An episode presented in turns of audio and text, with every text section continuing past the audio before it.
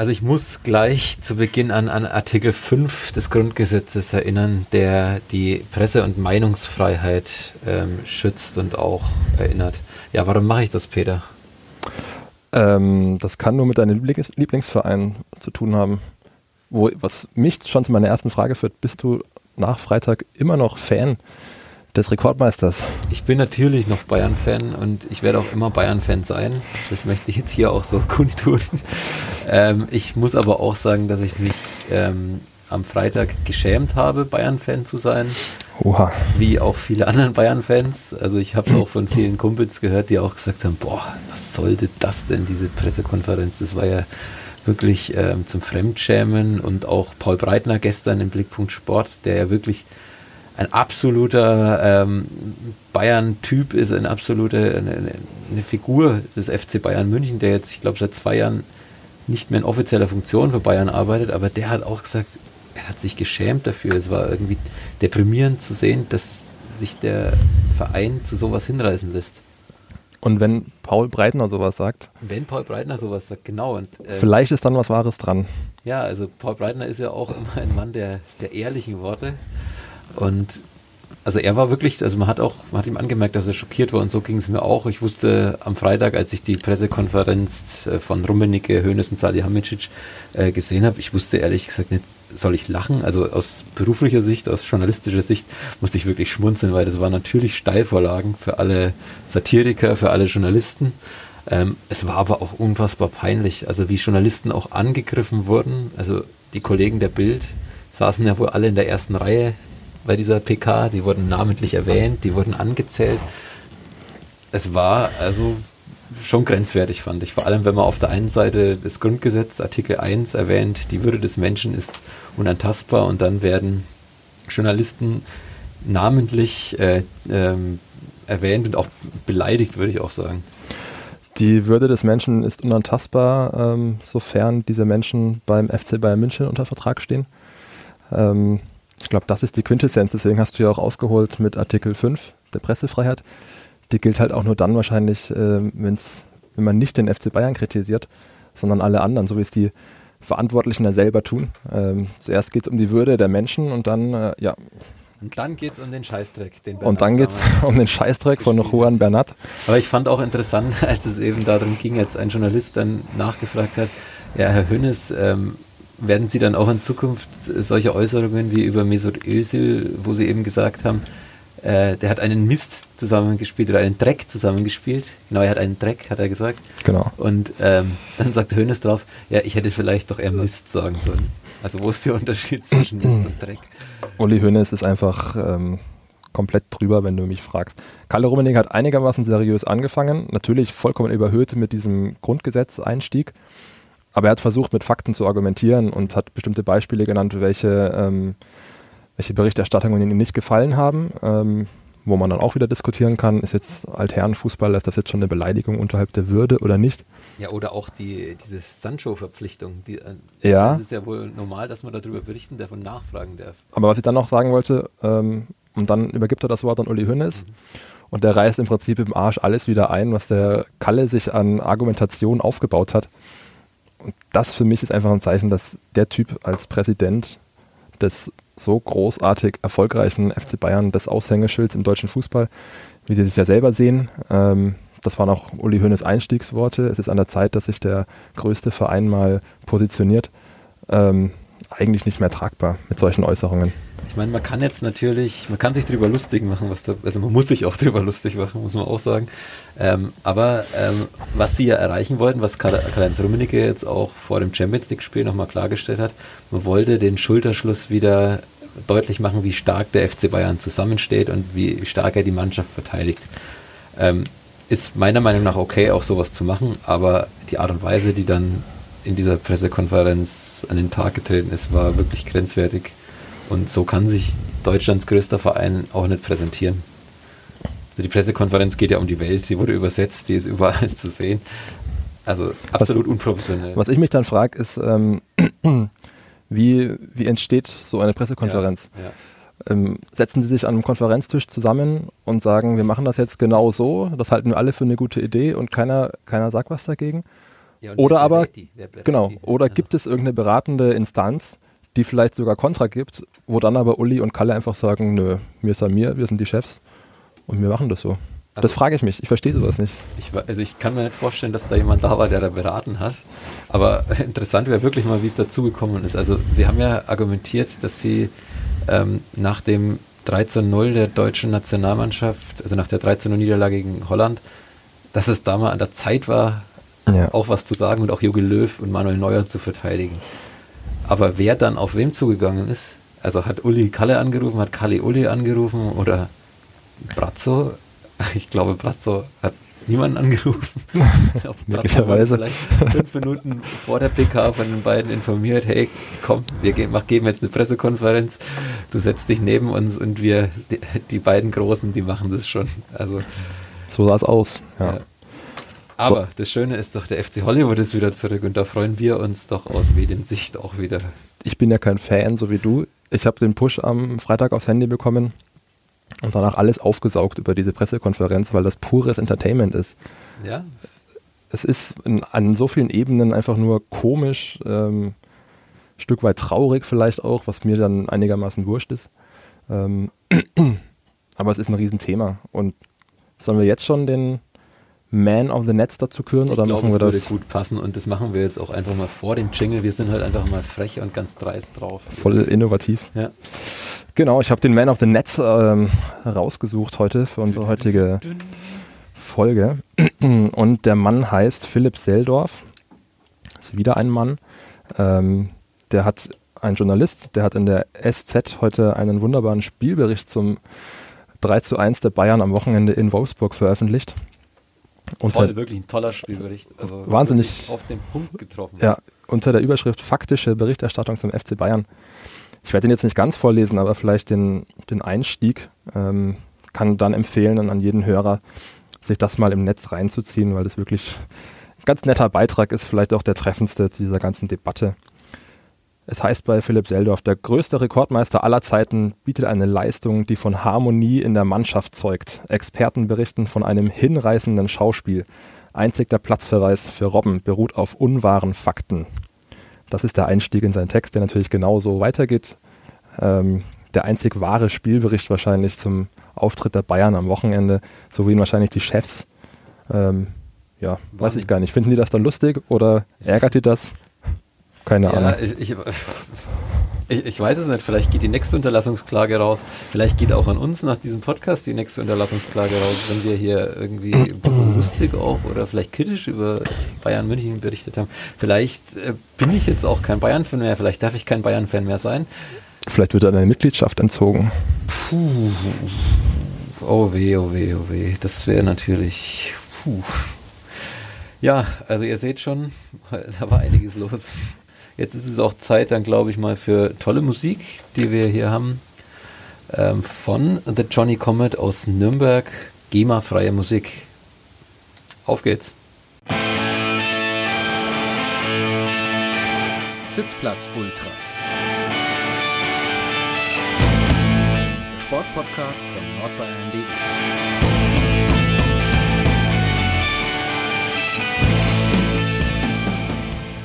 So, das war heute ein ganz schön emotionaler Einstieg heute. Zumindest für eine von also uns beiden. Natürlich, also ich bin schon völlig durchgeschwitzt heute. Ähm, wir stellen uns kurz vor, bei mir ist heute der Peter Schulze-Zacher aus der Online-Redaktion und ich, Florian Rusler, auch aus der Online-Redaktion. Servus. Das Online-Duo ist heute mal wieder am Start. Ähm, bei uns in der Show geht es heute natürlich ähm, wir haben ja schon über die Bayern-PK gesprochen. Wollen wir gleich noch eine Top 5, die Top 5 Pannen-PKs, würde ich sie mal nennen, gleich euch vorstellen. Da müssen wir kurz über den Club reden und seinen Auftritt gegen Hoffenheim. Und dann später in der Show ist noch Andreas Dreiz bei uns zu Gast. Das ist ein sehr, sehr erfolgreicher Triathlet ähm, aus Bayreuth, der auch am Ironman in Hawaii teilgenommen hat. Aber da kommen wir später noch dazu. So, Peter, also die PK war ja sehr emotional, aber es gab auch schon einige andere PKs, die ähnlich emotionsgeladen waren. Ich glaube, Fußball Deutschland hat sich die Frage gestellt am Freitag, ist das jetzt die neue Überpressekonferenz aller Zeiten? Bisher galt ja so Trapattoni immer als der Maßstab für skurrile, aus dem Ruder gelaufene Pressekonferenzen. Auch FC Bayern natürlich. Ähm, und jetzt seit Freitag gibt es einen neuen Beitrag. Ähm, kann jeder für sich selber einordnen. Wir haben jetzt zumindest mal eine Top 5 zusammengestellt. Ohne diese legendäre Ja, PK, die über allem schwebt.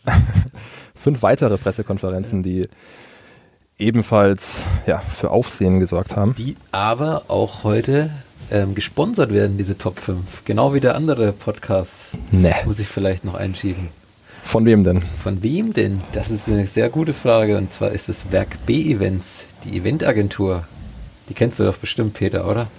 Ja, du fragst jetzt wieder, ähm, ob ich die, wie heißt sie, die Hütte am Frankenstadion? Die, äh, die Winterhütte.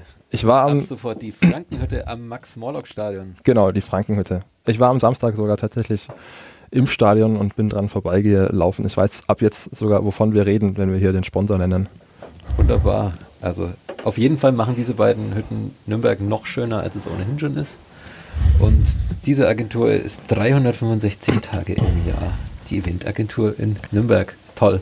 Und wie könnte es auch besser passen, als dass eine Eventagentur auch diese Pressekonferenz Top 5 sponsort? Das sind ja auch quasi immer wieder Events gewesen.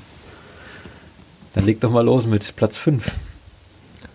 Haben wir da eine Reihenfolge oder soll ich einfach meine Kandidaten? Also hier steht bei mir Klaus Augenthaler. Klaus Augenthaler, perfektes Stichwort, den hatte ich mir ausgesucht. Trainer beim VfL Wolfsburg damals. Genau, genau. War ja früher auch mal beim Club ähm, Aufstiegstrainer, wenn ich mich nicht täusche. Und der hat tatsächlich geschafft, eine Pressekonferenz in 42 Sekunden zu halten und zu beenden ähm, und dabei tatsächlich auch Auskunft zu geben über die sportliche Situation. Ähm, und weil die PK so kurz war, habe ich sie mir komplett ausgedruckt ähm, und lese kurz vor. Sie hören Peter Schulze-Zachau zitiert Klaus Augenthaler. Was Sie nicht hören, ist dieser bayerische Dialekt vom Auge. Äh, den kann ich eigentlich nicht. Ähm, ich kann nur den Inhalt rüberbringen und der geht folgendermaßen. Guten Tag, meine Herren, es gibt vier Fragen und vier Antworten. Die Fragen stelle ich und die Antworten gebe ich auch. Wie ist die Stimmung in der Mannschaft und der Zustand? Die Mannschaft hat hervorragend gearbeitet. Geile Antwort eigentlich, ne? Die Frage ist, wie ist die Stimmung in der Mannschaft? Und die Antwort, die er sich selber gibt, die Mannschaft hat hervorragend gearbeitet. Gut. Fakten. Fakten, genau. Ähm, Frage 2. Zur Taktik. Ein oder zwei Stürmer. Hängt davon ab, wie die personelle Situation ist. Es ist der ein oder andere verletzt. Wie ich den Gegner erwarte. Aachen wird sicherlich Druck machen. Aachen muss das Spiel gewinnen. Darauf sind wir vorbereitet. Ist die Mannschaft dem Druck gewachsen? Was ich beobachtet habe in der Woche im Training, sie hat sehr gut gearbeitet. Und die Mannschaft wird die Antwort auf den Platz geben. Dankeschön. Dann steht er auf und geht aus dem Raum. Keine Chance für Nachfragen.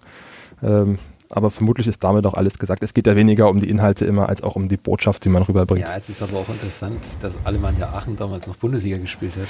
Das muss lange her sein, ja. Das muss sehr lange her sein. Ähm, ich habe hier auf Platz 4 auch noch einen sehr spannenden Trainer. Also ich, da gab es wirklich sehr viele Pressekonferenzen, die man hier aussuchen konnte. Und zwar war es ein Bayern-Trainer, das war Louis van Gaal, an den sich, glaube ich, auch noch viele hier Hörer unseres Podcasts erinnern können. Und er hat nach dem Audi Cup ähm, mal eine interessante Pressekonferenz gegeben. Er hat einen Journalisten nach dem Gesundheitszustand von Luca Toni gefragt und ähm, Van Gaal wollte keine Antwort geben, weil er einfach vorausgesetzt hat, dass ein Fachjournalist, wie er das so formuliert hat, wissen sollte, ähm, wie es dem Spieler geht. Also hat er eben einfach gesagt, ja, unglaublich, unglaublich Fachjournalist, du musst das wissen. Und ist aufgestanden, gegangen, hat ihn noch beleidigt in seinem deutsch-holländischen Slang und Kann man auch erwarten, finde ich, dass Kann man, man auch erwarten, einem als- Menschen einfach nur ansieht, habe ob er gesund, fit oder eben nicht ist. in dem Zusammenhang von einem ehemaligen Kollegen aus München habe ich mal gehört, ähm, der, der hatte, der kam in den Genuss, regelmäßig Van Gaal Pressekonferenzen zu besuchen und er meinte, sobald du zehn Sekunden zu spät kamst zur Pressekonferenz als Journalist, hat er dir keine Frage mehr beantwortet. Er hat dich angeschaut und hat nichts mehr dazu gesagt. Konsequent. Konsequent, auf jeden Fall. Ein, ein Mann mit Regeln. Nicht umsonst mussten seine Töchter ihn sitzen. ja, Platz 3. Haben wir noch einen Bayern-Trainer? Äh, klar, der große FC Hollywood. Ähm, wir könnten diese Liste nicht ohne Giovanni Trapattoni vortragen, ähm, dem Godfather of Wasserlauben Strunz. Auf Wasserlauben Strunz, genau, Nerlinger und Sigler äh, und alle immer verletzt. Äh, Klassiker, das ist auch, wie lange ist das her? 90er, 90er Mitte der Jahre. 90er. Boah, ich habe irgendwann, in, ich glaube, es war sogar 20 Jahre. Ich glaube, es gab vor kurzem ein Jubiläum. In diesem Jahr müsste das gewesen sein. Heute, vor 20 Jahren, gab es die legendäre Pressekonferenz. Bei Aber- Trapp muss man halt dazu sagen, ein Van Raal kommt dann vielleicht schon arrogant rüber, aber Trapp ist einfach Trapp, oder? Das ist einfach italienisches Temperament. Ja, und es war einfach, es war aus der Emotion, ist das einfach rausgeboren. Also ich meine, das war natürlich, da kann man auch wieder das Grundgesetz natürlich nennen, weil er hat die Spieler auch öffentlich angezählt. Aber es war einfach bei ihm, ich glaube, er, er hat es nicht geplant, da so loszuledern. Und die Sprache natürlich noch mit. Ja, war schwierig. Gott hab ihn selig. Ja, Lebt er noch? Er lebt, schon, ja. oder? Vielleicht will er ja Bundestrainer werden. ja, möglicherweise. Ähm, mach mal weiter in der Liste. Oh, jetzt kommt der Club ins Spiel. Der Ruhmreiche, der muss dazu natürlich auch äh, genannt werden. Ähm, ja, ich glaube, die meisten Clubfans werden sich erinnern, das war in der Abstiegssaison ähm, unter Gertjan Verbeek, dem charismatischen Niederländer, der so mitreißenden Offensivfußball hat spielen lassen, leider auch eher erfolglos am Ende. Sehr Ähm, netter Typ eigentlich. ja, zumindest auch ein konsequenter Typ, ähnlich wie Van Raal. Ähm, der hat beim Auswärtsspiel in Freiburg erstens mal behauptet, er ist von Christian Streich ähm, beleidigt worden, weshalb er dann gar nicht erst auf der Pressekonferenz nach dem Spiel erschienen ist. Ähm, und auf selbiger hat sich dann ein ja, Nürnberger Journalist in An- und Abführung, vielleicht, Fachjournalist. ja, vielleicht war es auch ein Fan, weiß man nicht. Er hatte auf jeden Fall irgendeine Berechtigung, in diesen Raum reinzukommen. Ähm, der hat sich gemeldet und dem Herrn Streich so ein paar Dinge an den Kopf geworfen. Wenn hier irgendjemand absteigt, dann, dann doch nur der SC Freiburg. Ähm, und hat dann noch hinterhergerufen, FCN, FCN, nur der FCN. Und das war's. Ja. Kult, Kult. Christian Streich hat, ähm, war einfach überrumpelt, ähm, hat irgendwie ganz schräg in die Kamera geguckt und dann am Ende noch was gefaselt von wegen, das sagt alles über das Niveau irgendwie so in die Richtung. Und der, ähm, ja, der Mediendirektor vom SC Freiburg, der war mindestens genauso überfordert mit der Situation. Der hat dann vermutet, dass es sich um ein Fanmedium handeln könnte. Ich habe übrigens vorhin noch mit Kollegen gesprochen, weil ich das natürlich aufklären, gerne hätte aufklären wollen, wer.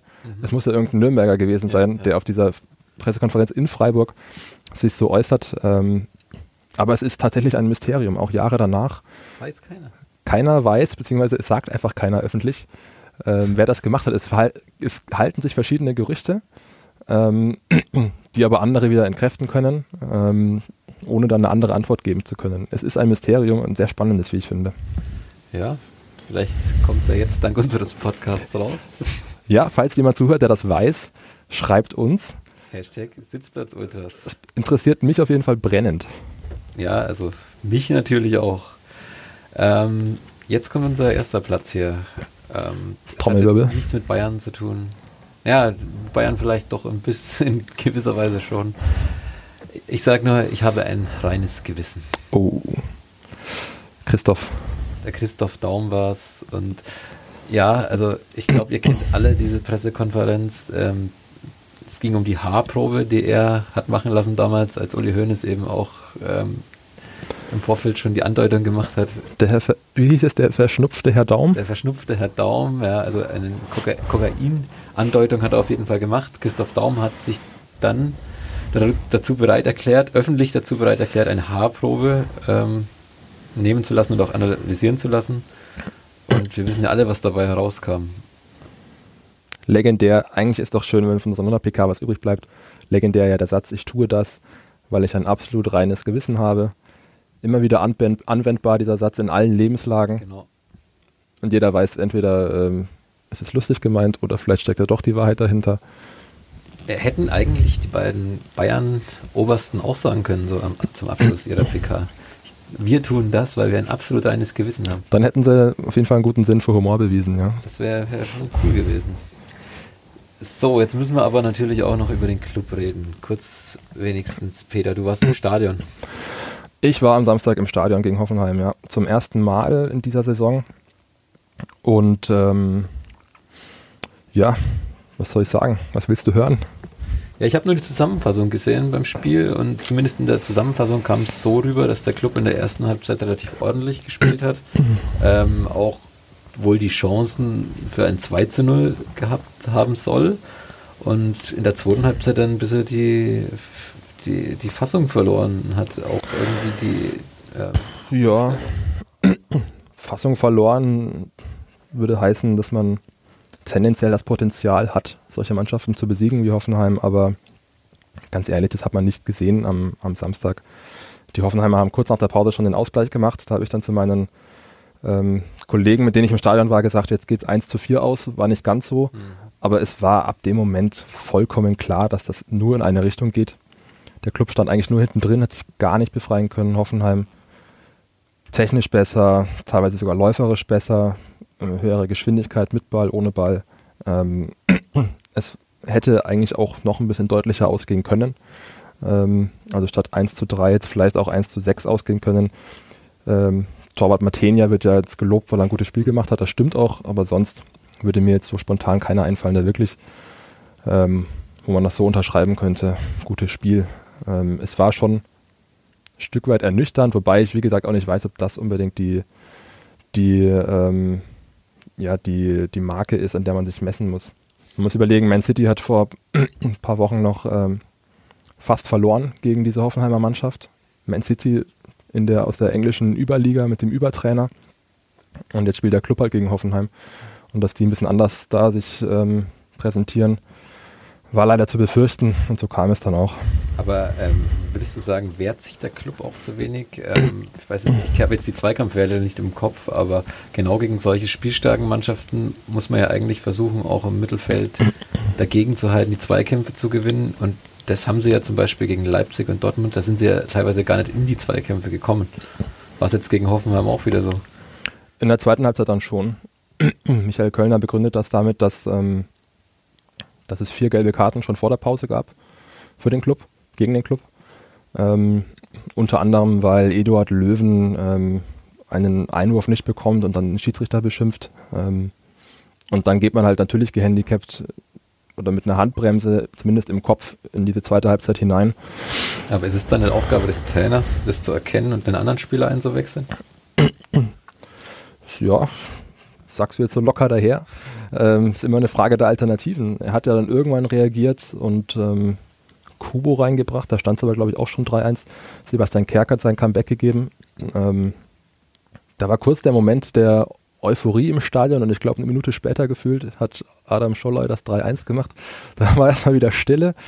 Ähm, nee, also für mich war es eigentlich relativ klar, dass, dass das unterschiedliche Fußballwelten sind. Und du kannst da, natürlich kannst du da mal einen Punkt holen, wenn du so wie der Club das gemacht hat, vielleicht einen ähm, Elfmeter zugesprochen bekommst, wenn es dann noch irgendwo die gelben Karten vielleicht auf der anderen Seite gibt und nicht gegen den Club und man den Ausgleich dann irgendwann erst in der 70. Minute fängt. Hätte, wenn und aber, aber am Ende war es natürlich hoch verdient, dass die Hoffenheimer da die Punkte mitnehmen. Mhm. Ähm, jetzt der kleine Ausblick vielleicht auf die nächsten Spiele. Was muss der Club anders machen? Tja, jetzt ähm, gibt es ja wieder ein Heimspiel gegen Frankfurt, wenn ich mich nicht täusche. Wird auch wow. 7 zu 1 übrigens. Die sind auch nicht so schlecht drauf, ja. Ähm, ja, ganz schwer zu sagen. Ähm, die Frage ist halt, was sind die Mannschaften, gegen die der Club punkten könnte oder sollte? Klar, gegen Düsseldorf hat er das schon getan, auch gegen Mainz. Ähm, Hoffenheim gehört offenbar nicht dazu, so wie Leipzig und Dortmund. Und jetzt kommt Frankfurt, eine Mannschaft, wo ich jetzt eigentlich vor der Saison nicht gesagt hätte, dass die unbedingt oben mitspielen müssen die ja auch einen schwierigen ähm, Saisonauftakt hatten, muss man auch sagen. Genau. in den letzten Spielen besser reinkommen, aber ja. Mittlerweile natürlich absolut gefestigt sind und glaube ich jetzt einen Lauf haben von gefühlt vier, fünf Siegen, wenn ich mich nicht irre. Ich glaube, englische Woche alles gewonnen, jetzt nochmal äh, 7-1 nachgelegt. Ähm, ja, was soll man dazu sagen? Ich glaube auch in dieses Spiel geht der Club als Außenseiter. Wir werden es auf jeden Fall beobachten. Peter, ich muss dich jetzt rausschmeißen hier aus dem Studio. Nee. Ich habe keinen Bock mehr über Fußball zu reden. Du Hund. Ich habe wirklich keinen Bock mehr, mich nervt es. Mich nervt diese Bayern-PK und ich, ich will jetzt einfach über, über Triathlon. Triathlon, warum denn nicht Triathlon? Ja, warum nicht? Genau. Okay. Also warum nicht über Triathlon und den Ironman? Und weil unser Studio hier so unfassbar klein ist und wir nur Platz für zwei Personen heute hier haben, musst du jetzt gehen und du darfst draußen den Andreas Dreiz reinholen. Mache ich, alles klar. Schön, dass ich dabei sein durfte und mach's gut. Servus. Und in der Zeit, bis der Andreas hier reinkommt, spielen wir nochmal GEMA-freie Musik von The Johnny Comet aus Nürnberg. Also, wir lassen es jetzt einfach mal mit dem Fußball und es ist auch gut, dass jetzt hier gerade jemand an der Tür geklopft hat. Und zwar ist es der Andreas Dreiz. Das ist ein Triathlet, der hier aus der Region kommt, aus der Nähe von Lichtenfels ähm, und jetzt in Bayreuth beheimatet ist. Und vielleicht kennt er ihn auch. Er war letzte Woche beim Ironman auf Hawaii und ist 13. geworden. Servus, Andi. Ja, servus Flo. Danke für die Einladung. Gut angekommen. Ja, hier bestens angekommen. Äh, ja, war ja auch jetzt Mittagszeit schon. Da kommt man langsam wieder in den Rhythmus rein. Hawaii hat ja leider doch zwölf Stunden Zeitverschiebung, äh, aber da habe ich mich jetzt wieder gut dran gewöhnt. Ähm, du hast mir gerade im Aufzug erklärt, du bist immer in der Mittagszeit gerade ein bisschen müde. Jetlag, oder? Äh, ja, der Jetlag, der schwebt immer so mit. Äh, manchmal kann man es besser wegstecken, manchmal weniger. In der Regel ist man dann oft äh, relativ früh schon wach, was ja ich jetzt allerdings nicht als Problem sehe, sondern ja, man kann da auch was machen, steht dann auf äh, irgendwann um vier äh, und startet dann früher in den Tag und ja, mittags oder abends dann holt es einen aber dann doch zurück und ja, ich habe noch kein Patentrezept gefunden gegen Jetlag. Äh, manchmal erwische ich es gut, auf der Hinreise habe ich überhaupt keine Probleme gehabt, mich direkt vom ersten Moment an gut eingewöhnt.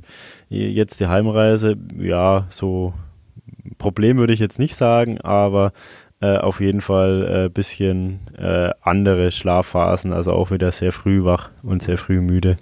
Wir müssen vielleicht kurz erklären, warum wir beide uns duzen. Wir kennen uns seit dem Studium, wir haben beide Sport studiert in Bayreuth, kennen uns seither und sehen uns jetzt auch zum ersten Mal wieder seit dem Studium. Also bei mir ist es jetzt vier Jahre her und bei dir bist noch.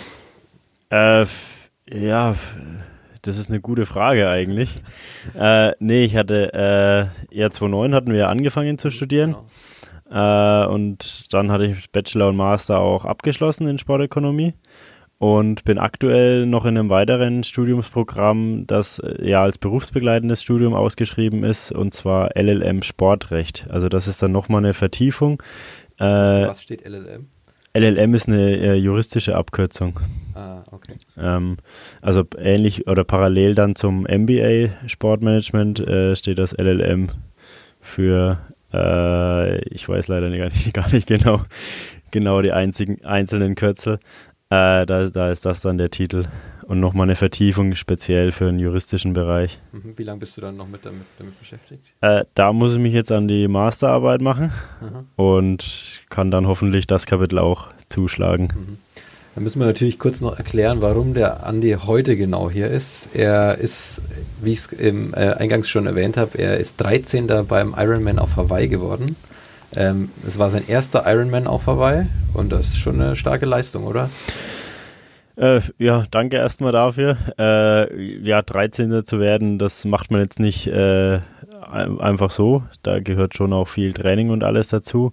Äh, mein Ziel war eine Top-10-Platzierung. Äh, die ersten 10 kriegen Preisgeld. Äh, das habe ich nur die ersten 10. Okay. das habe ich leider verfehlt. Mhm. aber ja, ich habe mir jetzt auch im Nachgang dann auch noch vor allem die die ZDF-Berichterstattung äh, angeschaut und da bin ich äh, ja über sehr, sehr weite Strecken äh, im Bild, weil ich eben gerade beim Radfahren viele Akzente gesetzt habe. Äh, und ja, es waren nicht unbedingt äh, meine Bedingungen, weil es eben, es waren sehr schnelle Bedingungen mit wenig Wind. Und für mich als Radfahrer wäre es äh, besser, wenn mehr Wind da wäre. Also mehr Gegenwind. Mehr Gegenwind und auch Seitenwind, ja. ja, weil das dann das Rennen länger und schwerer macht. Ja. Nochmal und vor allem äh, auf dem Rad äh, für größere Unterschiede sorgt. Das heißt, dir war eigentlich, dir waren die Bedingungen zu einfach. Ja, das klingt jetzt ein bisschen komisch, wenn man es so formuliert. Äh, also, ähm, von der Platzierung her denke ich, wären meine Chancen besser gewesen, wenn die Bedingungen härter gewesen wären. Aber es war auch so kein einfaches Rennen, also das soll es jetzt nicht, äh, das, also nicht verdrehen. Wir sprechen auch immer ähm, über die besondere Schwierigkeit dieses Triathlons auf Hawaii. Was ist denn besonders schwer im Vergleich zum Challenge in Rot zum Beispiel? Ja, es ist, äh, es ist vor allem die Hitze und der Wind. Also eigentlich äh, äh, vor allem, naja gut, das habe ich jetzt die Tage, wo ich da war, eigentlich wenig mitbekommen, äh, ist eben der Wind äh, der ja berühmt-berüchtigte Mumuku-Wind. Das sind Fallwinde, die dann äh, vor allem äh, im Tagesverlauf zunehmen. Frühmorgens ist noch halbwegs okay, aber dann ja, wird es immer mehr. Und ja, man hat dann schon über viele Phasen Gegenwind oder auch Seitenwind. Äh, und vor allem äh, bei der Hälfte von Harvey, also da ist ein Wendepunkt, dann fährt man die gleiche Strecke wieder zurück. Äh, und da ist ein leichter Anstieg hoch und da hat man immer Gegenwind hoch. Und dann runterwärts auch richtig viel Seitenwind. Ich habe das letztes Jahr, bin ich das auch mal abgefahren, da war ich schon vor Ort im Training. Ja, und bin da einmal runtergefahren und habe schon echt auch gedacht, oh, okay, äh, da ist wirklich was dran, was alle erzählen. Also du sitzt dann auf dem Rad und äh, ja, schaust, dass du das Rad halten kannst. Ja. Äh, und dass dir, dass dir der Lenker nicht davon weht. Also dass du wirklich deine, deine Spur halten kannst und hast dann auch ordentlich Schräglage. Äh, es geht leicht bergab, also du bist trotzdem schnell, aber der Seitenwind äh, macht es da nicht einfach. Mhm. Mm, aber davon war jetzt am Samstag überhaupt nichts äh, zu sehen. War absolut windstill und alles bereit für ja die Bestzeiten, die dann auch tatsächlich ja geknackt also wurden. Meine, wenn man sich die meine Bestzeit von Patrick Lange anschaut, 7 Stunden 52 waren es, glaube ich. Und bei dir 8 Stunden äh, 14 und 30 Sekunden, ist das richtig? Ja. Also es sind ja Wahnsinnszeiten beides. Und ich meine, die von Patrick Lange nochmal, also er hat ja den Streckenrekord pulverisiert. Ich glaube, das kann man so sagen. Ja, absolut. Also das ist äh, immer gut. Jetzt sagt man, das ist ein Rekord für die Ewigkeit. Äh, vielleicht schaut das in ein paar Jahren dann auch wieder anders aus. Äh, ja, aber da kommt, kommt ein, eins zum anderen und äh, ja, Patrick hat da hat sehr, sehr viel richtig gemacht. Äh, ja, war zur richtigen Zeit am richtigen Ort. Als du? Ähm, was er besser gemacht hat als ich. Also, ähm, Patrick kommt unheimlich gut mit der Hitze zurecht. Und ist eben äh, ein verdammt guter Läufer. Ähm, und ja, der hat da so genau den, die Energie von der Insel auch aufgenommen, mehr oder weniger. Und äh, ja, hat besonders auf Hawaii dann äh, seine besten Rennen. Also Patrick hat jetzt äh, dieses Jahr auch eher ein durchwachsenes Jahr gehabt. Äh, und auch äh, so auf bei anderen Rennen äh, noch nicht die ganz großen Erfolge. Aber auf Hawaii, äh, da ist er immer voll da und äh, voll in seinem Element. Ja, er hat ja danach in dem Interview auch gesagt, er hat eigentlich in den letzten Wochen ziemliche Probleme gehabt. Und dass es dann jetzt so gut klappt, das konnte er irgendwie selbst auch gar nicht glauben. Ja, das hängt oft auch mit äh, damit zusammen, wenn man die Erwartungshaltung runter bisschen runterschraubt, dass es dann äh, umso besser läuft und man nimmt sich dadurch auch ein bisschen Druck. Und wenn man äh, ich glaube, wenn er jetzt hergekommen wäre und gesagt hätte, ja, ich mache jetzt da sieben Stunden, äh, mache jetzt unter acht Stunden, äh, dann wäre schon schwer geworden, auch damit auch. Wäre auch leicht überheblich gewesen, ja. Und dann weiß man auch nie, wie die Bedingungen tatsächlich sind. Es hat sich schon angekündigt, dass eventuell sehr schnelle Bedingungen sind. Äh, es wäre aber auch Regen denkbar gewesen, sogar auf Hawaii. Äh, ja, aber dann, als man gesehen hat, okay, beste Bedingungen überall, also äh, sind ja einige Rekorde gefallen, äh, wo man auch gedacht hat, ja, die stehen da eigentlich erstmal für eine Zeit. Ähm, ja, und äh, natürlich äh, muss man dann an dem Tag auch topfit sein und die Leistung auch machen. Ähm, ja, und da muss, muss einfach alles, alles zusammenpassen. Also ich habe das Ganze am Fernsehen verfolgt, muss ich sagen. Ich bin irgendwann um 1 Uhr nachts deutscher Zeit nach Hause gekommen und dann habe ich gedacht, jetzt schaust du es dir auch gar ganz an. Also es mhm. glaube ich, deutsche Zeit bis 3.15 Uhr oder so, bis dann Patrick Lange und dann du im Ziel warst. Und ähm, Ich habe dann im Ticker mitverfolgt, du warst Sechster nach dem Radfahren, glaube ich. Mhm. Nach dem Wechsel. Und da habe ich schon gedacht, da geht ja vielleicht sogar noch was oben. Du hast ja die, die Verfolgergruppe angeführt, glaube ich. Und also absoluten Respekt natürlich dafür. Ähm, und jetzt hat ja der Patrick Lange danach gesagt, du bist die geilste Sau der Welt, weil du ihn eben auf dem Rad so weit nach vorne gezogen hast. Mhm. Wie geht man denn mit solchen Worten um? Ihr seid Teamkollegen? Ja, ist natürlich schon cool. Oder da, da man freut sich natürlich äh, füreinander auch. Oder ich habe mich auch äh, gefreut, äh, als ich dann gesehen habe, hey, Patrick läuft das Ding nach Hause. Äh, oder dass man sich, wenn man sich im Wettkampf dann mal sieht, ja, dann freut man sich, wenn es dem anderen dann auch gut geht. Und ja, in dem Fall äh, ja, bin ich dann am Anfang erstmal losgefahren und konnte mich von der einen Gruppe erstmal lösen und dann drehe ich mich ein paar, paar Minuten später um und dann sehe ich äh, Patrick als einzigen hinter mir. Der ja also der kein so starker Radfahrer ist. Also der jetzt nicht als der starke Radfahrer bekannt ist, ja. Und das hat mich dann schon ein bisschen äh, ja erstmal überrascht, muss ich ehrlich sagen. Vor allem, dass er alleine, also dass von der ganzen Gruppe kein anderer dann mitfahren wollte, konnte oder wie auch immer und Patrick dann da, ausgerechnet Patrick dann da mitgeht. Äh, aber ja, habe ich mich dann, habe ich dann auch gedacht, ja, okay, cool, dann lass die Aufholjagd mal beginnen. Ja, aber da fühlt man sich doch schon besonders geehrt, wenn er, wenn er da, der Patrick Lange, der Sieger, dann im Interview einen dann selber auch lobt und das ist, das schmeichelt einen doch dann schon.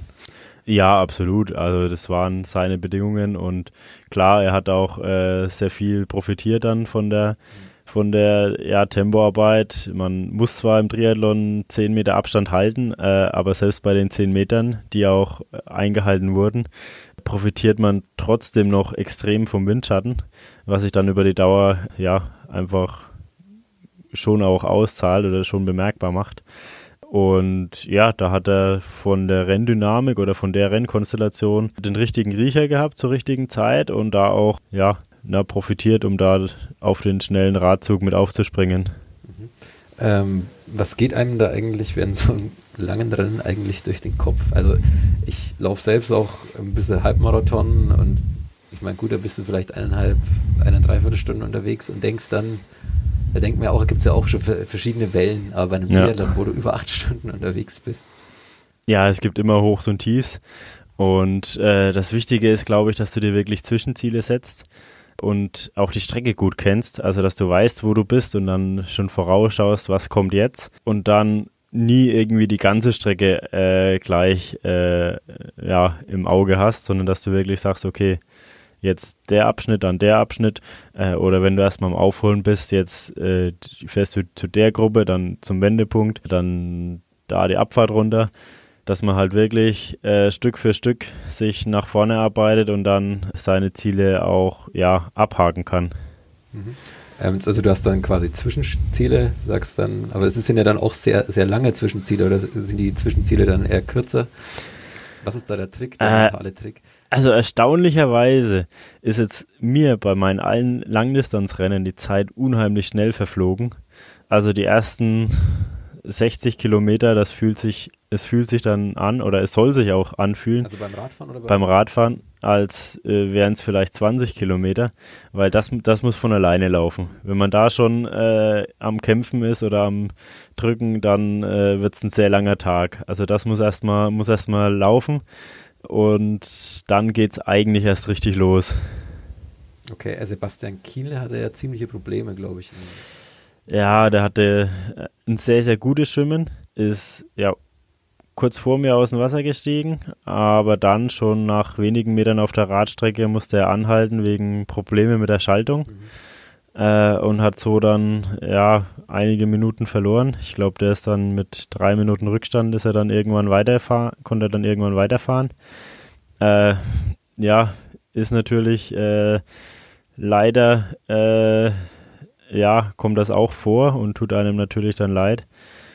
Ähm, und ja, also das, da steckt man dann leider, leider nicht immer drin. Da kann man noch die guten Beine haben. Er war in Top-Verfassung, er war echt bereit, um da Großes zu leisten. Und es ist natürlich dann schade, wenn ein technischer Defekt oder ja, äußere Einflüsse einen dann so weit äh, zurückwerfen oder komplett rauswerfen und, oder dass, dass es dann ja gar nicht mehr so richtig läuft. Hattest du, oder was waren deine größten Probleme bei einem Triathlon? Musstest du, wie oft musstest du schon aufgeben? Musstest du überhaupt schon mal aufgeben?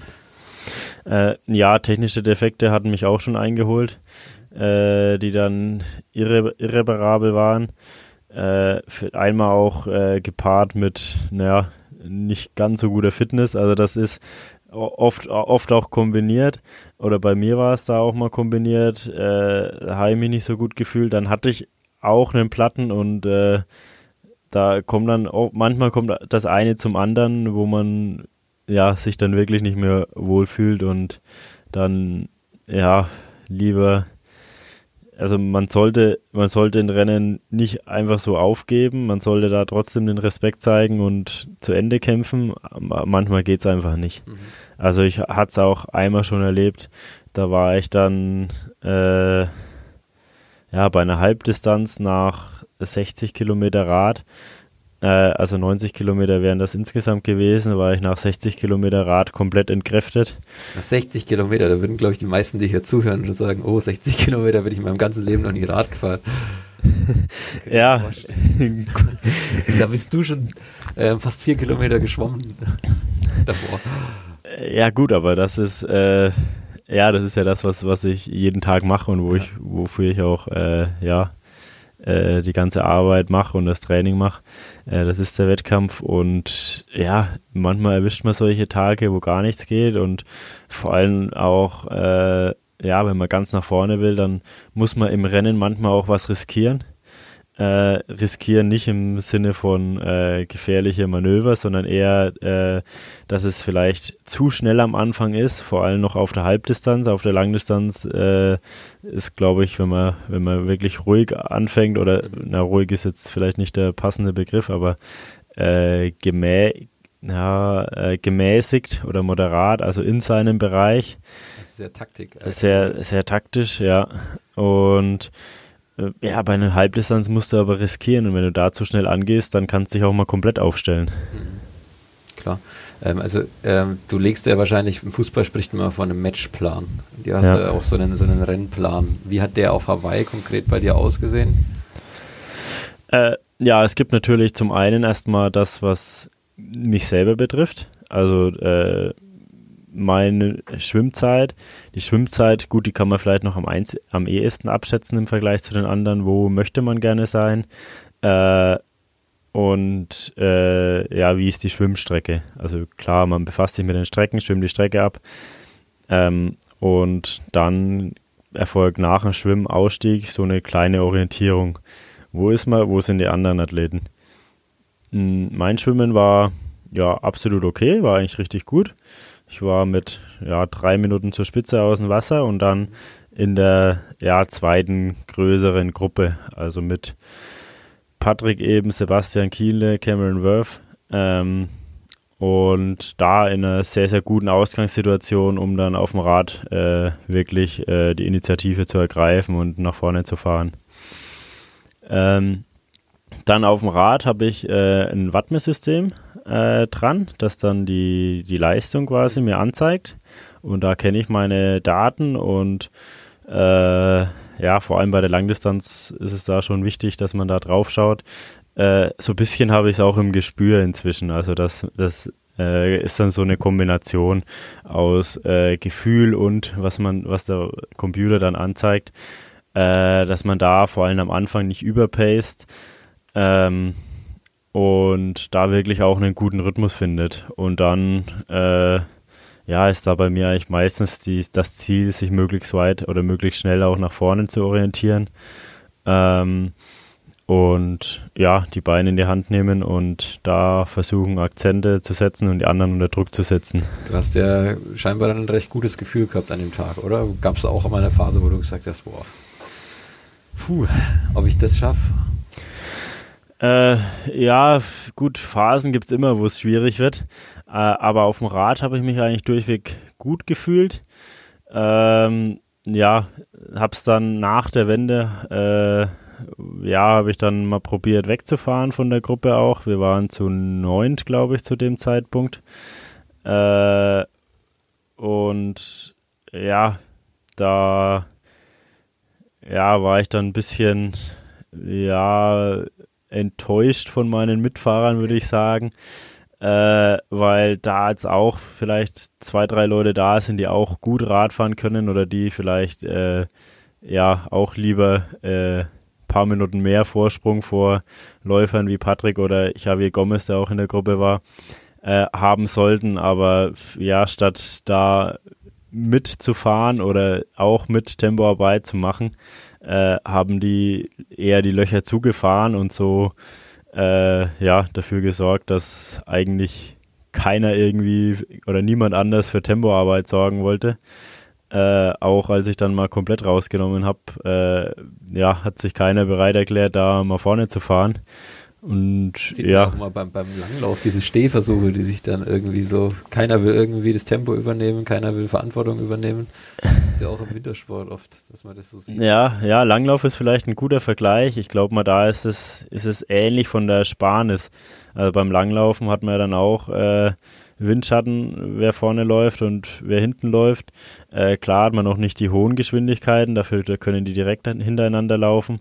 Äh, aber so, ja, spart man dann beim Radfahren, gerade wenn wenig Wind ist, äh, schon auch ordentlich Körner. Und äh, da haben alle eben ja auf die Karte gesetzt und ja, wollten, wollten einfach nicht, wollten nichts machen und äh, dann, ja, habe ich eben dann auch gedacht, na gut, dann äh, fahre ich eben meinen Rhythmus und äh, ja, mir ist das dann egal, was die anderen machen, weil es geht ja nicht nur um die anderen. Ähm, und gut, um Patrick, meinen Teamkollegen, habe ich mir jetzt da keine Sorgen gemacht, weil das ist dann Teamkollege. Wenn er dann vor mir ist, dann ist das. In dem Punkt, da muss ich, muss ich nochmal nachfragen, gibt es eigentlich im Triathlon eine Stallorder? Nee, absolut nicht. Also auch Triathlon, nee, nee, also Triathlon ist Einzelsport. Äh, das wird es auch bleiben. Es gibt Teams, aber die Teams sind äh, eher mit gle gleichen Sponsoren oder dass man dann im, zusammen trainiert oder so, aber Weil ihr beide Äh, seid ja im selben Team, im Team Erdinger alkoholfrei.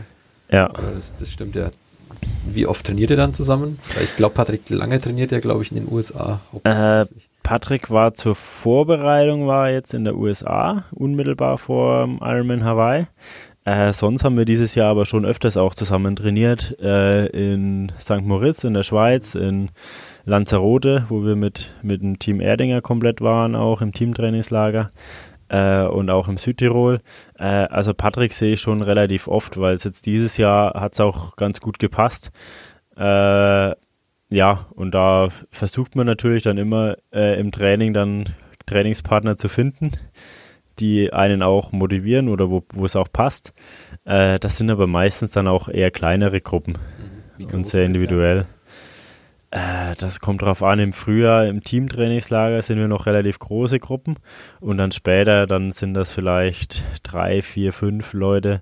Also das, je mehr Leute es wird, desto schwieriger wird es dann auch wieder alle unter einen Hut zu bekommen. Du trainierst ja jetzt ähm, während des Sommers noch hier in Bayreuth, oder? Mhm. Oder in Bayreuth und Umgebung. Und im Winter, wo trainierst du dann? Äh, ja, im Winter bin ich äh, oft auf, äh, auf den Kanaren oder auch Mallorca, weil da das Klima einfach auch besser ist. Äh, verbringe aber auch sehr, sehr viel Zeit äh, im heimischen Fichtelgebirge im Schnee. Gerade dieses Jahr hatten wir einen sehr guten Winter, wo man dann sehr viel langlaufen kann. Langlaufen ist eine sehr gute Ausgleichssportart für Triathleten. Äh, und ja, macht einfach äh, ja viel mehr oder macht dann Spaß, mal was anderes zu machen, draußen in der Natur und äh, auch mal ein bisschen Abwechslung reinzubringen. Ähm, du hast jetzt den Ironman hinter dir. Du hast im Vorgespräch gesagt, du planst in vier Wochen den nächsten Wettkampf. Ist das dann auch wieder Ironman-Distanz? Ja, genau. Also ich- muss für die Qualifikation muss ich eben äh, wieder einen Ironman machen oder einen Ironman gut Also machen für auch. Qualifikation zum Für- Hawaii Next. Für nächstes Jahr, genau. Ja, und da fühle ich mich jetzt eigentlich schon wieder äh, halbwegs gut und vor allem auch frisch im Kopf und Tagen. hungrig Okay. und noch nicht ausgebrannt von der langen Saison, sondern denke mir, nee, ich will noch was machen.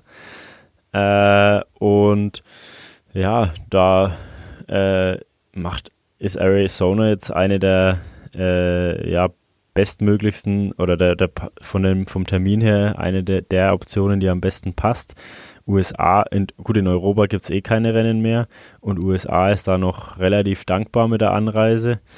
Ähm, und ja, da möchte ich dann gerne die Quali möglichst früh in trockene Tücher bringen und dann entspannt äh, in die Weihnachtsferien gehen und dann die Saison 2019 zu planen. Wie gesund ist es eigentlich, so viele Ironman im Jahr zu machen? Wie viele hast du jetzt gemacht in diesem Jahr? Also ich habe jetzt dieses Jahr zwei gemacht, ja, den Challenge in Rot ja. und Ironman Hawaii. Äh, und ja, also es gibt, gibt da unterschiedliche Theorien, äh, aber es gibt schon so eine vorherrschende Meinung, dass mehr als drei schon äh, sehr grenzwertig ist. Gibt natürlich auch andere Beispiele, gerade Cameron Worth, der jetzt auf Hawaii für neue Radbestzeit gesorgt hat und da lange Zeit das, das äh, Rennen angeführt hat, äh, der jetzt sechs oder sieben Ironmans dieses Jahr gemacht hat.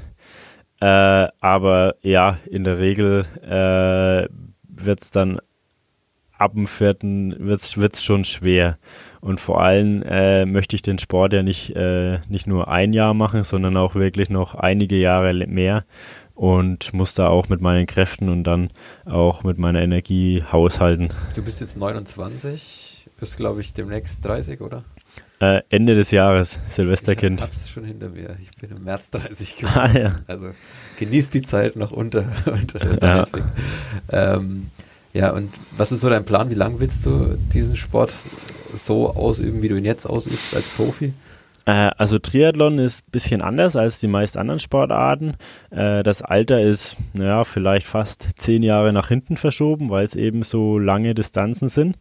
Ähm, also das Top-Niveau äh, geht so bis 40. Es gibt auch äh, Athleten, die mit über 40 noch äh, absolute Topleistungen abliefern.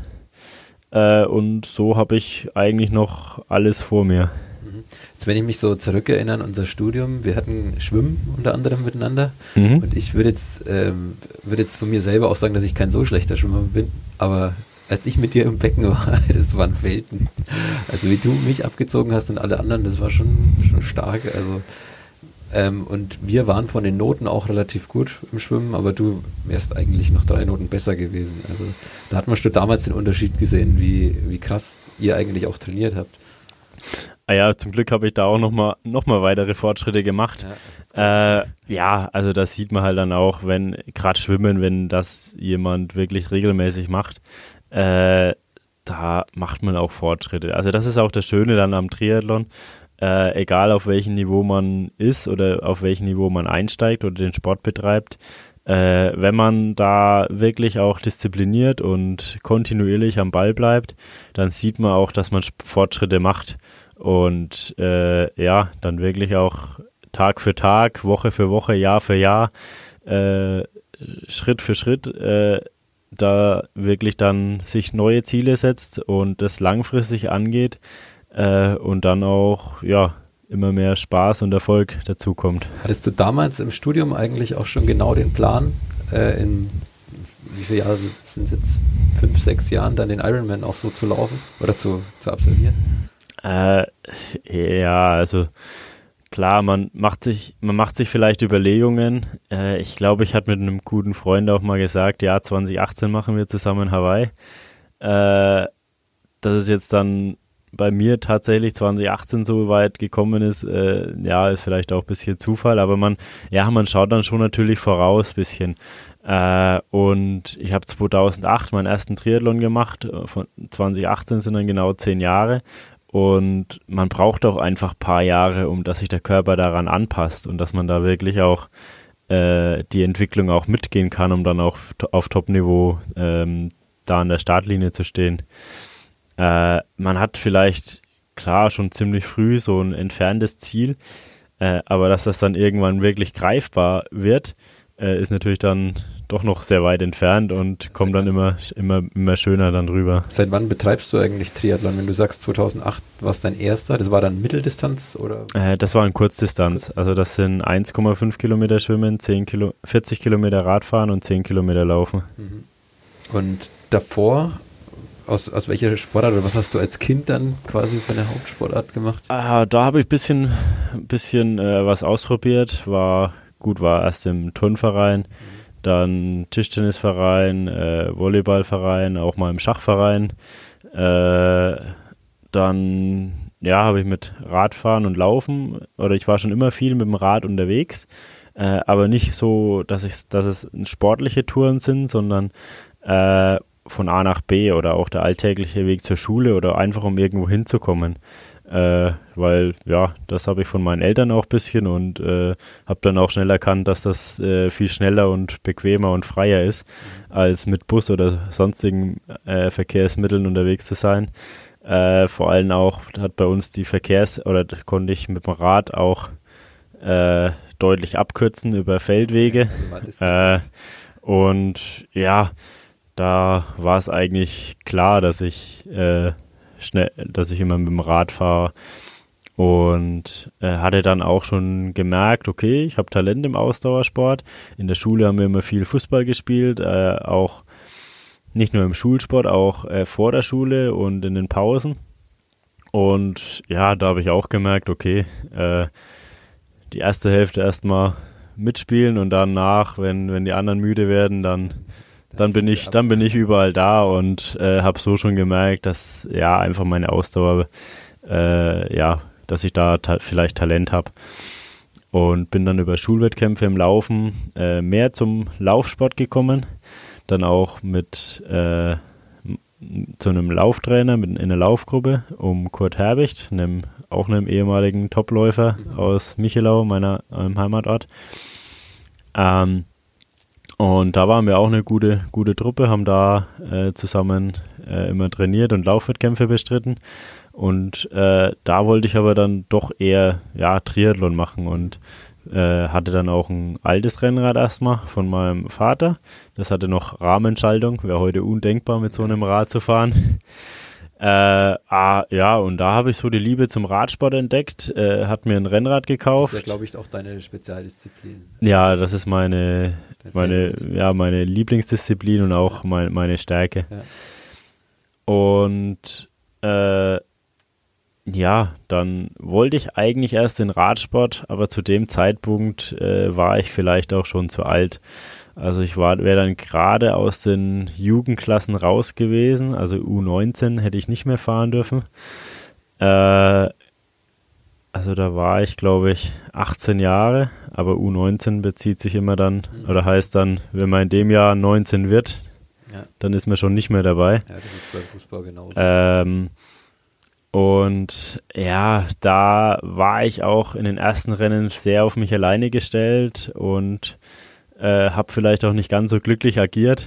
Und äh, ja, so war das eher viel Lehrgeld bezahlen und im, dann habe ich, hab ich gedacht, ja, Triathlon ist ja ganz cool oder habe dann Schwimmen auch gelernt mit zwei Kumpels von zu Hause. Die haben mir das beigebracht. Ähm, und ja, dann, dann kam der erste Triathlon und gleich äh, das erste kleine Preisgeld gewonnen.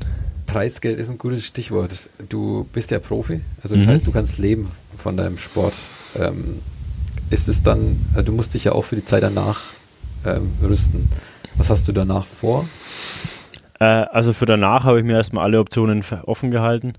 Äh, ja, natürlich werde ich irgendwie ähm, mein Sportökonomiestudium dann äh, anwenden oder versuchen anzuwenden. Äh, es gibt jetzt noch keinen konkreten Plan für danach. Äh, aber da will ich einfach gut aufgestellt sein und im Triathlon äh, ist auch sehr viel Material im Spiel, also sehr viel Sportartikelhersteller sind da involviert äh, oder der Markt selber ist ziemlich, ziemlich groß. Die Athleten brauchen unheimlich viel Material. Äh, sie brauchen Training, sie brauchen äh, Trainingslager, sie brauchen Reisen, sie brauchen äh, ja so ziemlich, so ziemlich alles. Und äh, ja, viele, die Triathlon machen, die gehören auch zu einer äh, ja, besser verdienenden Schicht und ja, geben gerne Geld aus für Sport. Und das heißt aber auch, dass man als Triathlet äh, sehr gutes Geld verdient. Äh, ja, nee. ja, das wäre schön. Nee. Äh, ja, als Profi, äh, ja, also man, wenn man, wenn man gut ist, kann man davon leben. Äh, aber ist jetzt nicht äh, lang nicht vergleichbar mit anderen Sportarten. Also die Preisgelder sind auch, äh, also seit ich den Sport verfolge, sind die Preisgelder eigentlich gar nicht gestiegen, nominell. Das heißt, äh, ja, inflationsbereinigt äh, sind sie jetzt inzwischen wahrscheinlich halbiert. Äh, ja, also das, das ist ein hartes Brot mit Aber Preisgeld alleine. Ihr, ihr, trainiert, ihr trainiert so viel, ihr, ihr reißt euch auch den Arsch auf und dann, wenn man dann sieht, was die Fußballer dann, dann verdienen, was denkt man da? Ja, nee, ich glaube, also ich glaube, also damit äh, kann und sollte man es nicht vergleichen. Äh, oder auch mit der Motivation an den Start zu gehen, dass man sagt, ja, ich will jetzt da Geld verdienen, äh, ist, ja, glaube ich, da fehl am Platz, sondern es geht wirklich auch äh, um die Liebe zum Sport. Und glücklicherweise sind auch äh, einige Sponsoren äh, in dem Sport drin, die das dann äh, ermöglichen. Äh, und ja. Ähm, wie es denn jetzt bei dir weiter in den nächsten Wochen? Du hast gesagt, du gehst, gehst jetzt nach Arizona. Wie sieht jetzt dein Trainingsplan aus? Mhm. Also jetzt erst noch äh, zu Hause wieder ein bisschen trainieren, äh, ein bisschen in den Körper reinhören, weil eigentlich sagt man, ja, nach einem Ironman, da braucht man schon eine Weile oder man fühlt sich vielleicht am Anfang wieder gut, aber dass man tatsächlich wieder das gleiche Leistungsniveau hat oder ähnliches Leistungsniveau, äh, das braucht einfach auch Zeit. Von daher ist es jetzt viel in den Körper reinhören, zu schauen, okay, wie fühlt man sich, äh, nicht, auch nicht zu viel machen. Äh, und da jetzt ja erstmal die Woche noch hier hier zu bleiben und überwiegend dann schwimmen und laufen auch. Auf dem Rad war ich jetzt die letzten Tage schon gut unterwegs. Ähm, und dann werde ich nochmal nach Mallorca fliegen, um da nochmal in wärmeren Gefilden ein äh, paar Einheiten ja, ja, sammeln. Weil sehr viel Unwetter ist auf Mallorca, aktuell. Äh, aktuell, ah, ich habe jetzt nur den Wetterbericht für die Zeit gecheckt, wo ich dann da sein werde und da sah es eigentlich sehr freundlich aus. Mhm. Und ja, es ist auch Mallorca ist auch sehr lokal bedingt. Äh, das regnet dann mal an der einen Stelle und der anderen nicht. Und klar, wissen kann man es nie. Und wenn es auf Mallorca regnet, dann ist das meist schlimmer, als wenn es hier regnet. Oder das Wasser läuft auch nicht so gut ab. Aber das ist dann, ja, die Tage gibt es immer mal. Und dann, wenn es wirklich so schlimm kommt, dann muss man mal, mal umdisponieren. Äh, aber wenn es jetzt ein bisschen regnet, äh, dann ja, werde ich jetzt nicht das Rad zu Hause stehen lassen, sondern trotzdem das Training durchziehen. Okay, also dann müssen wir jetzt auch langsam Schluss machen. Wir sind schon sehr weit in der Zeit fortgeschritten. Abschließend noch die Frage, können wir nächstes Jahr wieder äh, auf dich zählen beim Challenge in Rot? Äh, ja, also wenn das mit der Quali äh, 100, wenn das mit der Quali in Arizona in trockenen Tüchern ist, dann auf jeden Fall. Mhm. Äh, das ist auch eben der Hinter Hintergedanke, jetzt schon die Quali zu machen, um mich dann eben komplett auf dem Challenge in Rot zu konzentrieren und da auch bestmöglichst vorbereitet am Start zu stehen. Also eine Kampfansage für den Challenge nächstes Jahr. Ja, der Challenge ist einer der größten Triathlons in der Welt und vor allem äh, mit dem Publikum und dem, was alles da dahinter steht, auf jeden Fall ein Rennen, das in jede Sammlung oder in jede ja, Siegesammlung eines Triathleten reingehören soll. Äh, und von daher ja, will ich da nächstes Jahr wieder voll angreifen. Dann würde ich vorschlagen, können wir gleich mal im Terminkalender anstreichen. Vor oder nach dem Challenge nächstes Jahr kommst du hier wieder vorbei. Ah ja, das liegt ja fast auf dem Weg dann. Genau, also wunderbar. Danke Andi, viel Erfolg noch für den Abschluss der Saison und auch im nächsten Jahr und bis bald. Ja, danke dir. Ciao, bis ciao. nächstes Jahr.